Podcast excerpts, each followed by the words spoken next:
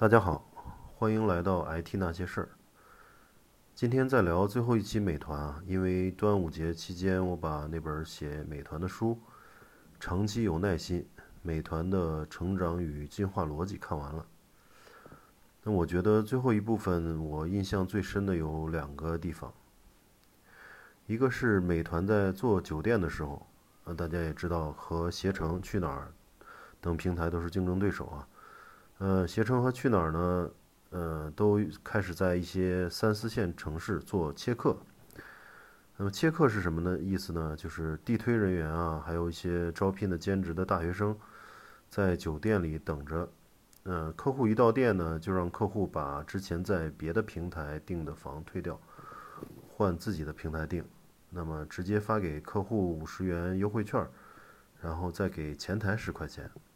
呃，当然，对于抢夺客户很有效。呃，那么王兴在观察了一段时间之后呢，也投入了一些资金做了小规模尝试，然后呢，很快呢对数据进行了监测。呃，最后发现这种切客行为呢，只能带来短期的注册用户增长，马上呢就会归于沉寂。通过这种手段带来的客户，在补贴消失后呢，活跃的非常少。算下来投入产出比很低，那么只投入了几十万做了实验，就果断停掉了这种切客行为。后来去哪儿网的切客也停了，主要原因也是数据不好看，并不能带来客户的复购。嗯，这里面能看出王兴的独立思考，并不会因为一些价格战啊，还有地推战而盲从。呃，一切从数据出发。那么该花的钱绝不手软，不该花的钱绝不多花。第二件印象深刻的事儿呢，是面对外卖大战啊，各个平台都在补贴顾客嘛，呃，尤其是当时这个饿了么还有这个呃美团打得非常厉害，因为饿了么被阿里收购后也是资金非常雄厚，背靠大树嘛，嗯。但是呢，王兴和美团的高管们还是从数据出发，嗯，这个认真的分析出了这个每个城市呢最受欢迎的餐饮类型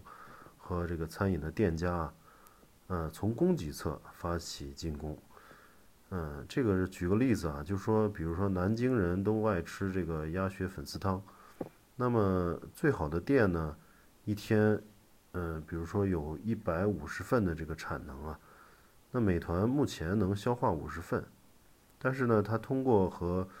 店家的这个深度合作啊，呃和谈判，然后把另外一百份也包销了，还给予店家一定的补贴。那么由于供给侧的稀缺，呃，客户必须从美团下单才能吃到最好的鸭血粉丝汤，那么反向拉动获客能力，也就是从城市最有品质的餐饮店家入手，从供给侧。获得优势地位，然后拉动消费侧的聚拢效应，那么比单纯补贴消费侧要更加立体，效果更好。类似这种策略，那么一定是对数据和业务进行了深度的思考。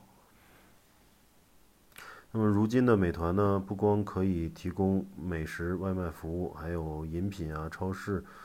蔬菜啊、药品啊，还有跑腿业务。啊，基本上大部分的生活所需呢，都可以半小时左右送到，日均订单已经超过四千万单，啊，大家可以对比一下滴滴的日均订单，呃，国内部分也超过了两千五百万单，啊，所以在这个中国庞大的人口基数下，这些数据还有呃上涨空间。那美团呢，市值也突破了万亿啊。那么从美团整个的这个发展过程中，我们可以学习和借鉴的还有很多。有兴趣的听众呢，可以去读读这本书，就是叫《长期有耐心：美团的成长与进化逻辑》，在微信读书里面可以免费看到。